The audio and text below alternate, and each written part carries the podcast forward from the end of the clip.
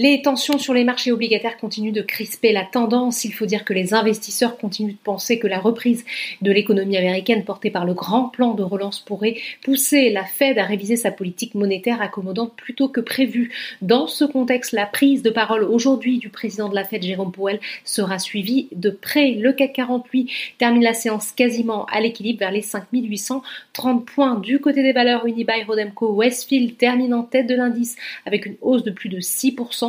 Xavier Niel annonce désormais détenir 11,4% du capital et des droits de vote de la foncière commerciale, mais assure ne pas vouloir en prendre le contrôle. Safran est de son côté porté par JP Morgan qui relève son objectif de neutre à surpondérer sur le titre avec une augmentation d'objectif de cours de 106 à 136 euros. Le titre progresse de 2,66%. Total vient également en soutien à l'indice grâce à la hausse des cours du pétrole. Le titre enregistre la deuxième plus forte hausse du CAC 40 plus 3,18%. À contrario, Vivendi recule de 4,21% malgré des résultats satisfaisants. Le groupe ne fournit en effet aucune prévision pour cette année en raison du manque de visibilité et de la difficulté d'évaluer les impacts de la crise. Dans le siège de Wall Street, le segment technologique est aujourd'hui pénalisé par des prises de bénéfices. ST Micro lâche notamment 3,78%.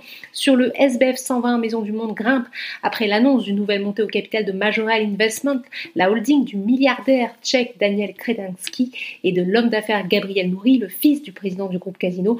Majorel n'envisage toutefois pas d'acquérir le contrôle du groupe, indique la société dans une déclaration d'intention adressée à l'AMF. À la hausse également, la parapétrolière CGG et la foncière Clépierre. À l'inverse, Eramet continue de s'enfoncer en territoire négatif alors que la famille Duval, première actionnaire du groupe, pousse la PDG Christelle Bory au départ. Une mauvaise nouvelle juge Odo BHF si cette intention était confirmée. Enfin, on termine par la bourse de New York qui s'est montrée hésitante à l'ouverture dans l'attente du discours de Jérôme Powell qui débutera à 18h heure de Paris. Voilà, c'est tout pour ce soir. N'oubliez pas, toute l'actualité économique et financière est sur Boursorama.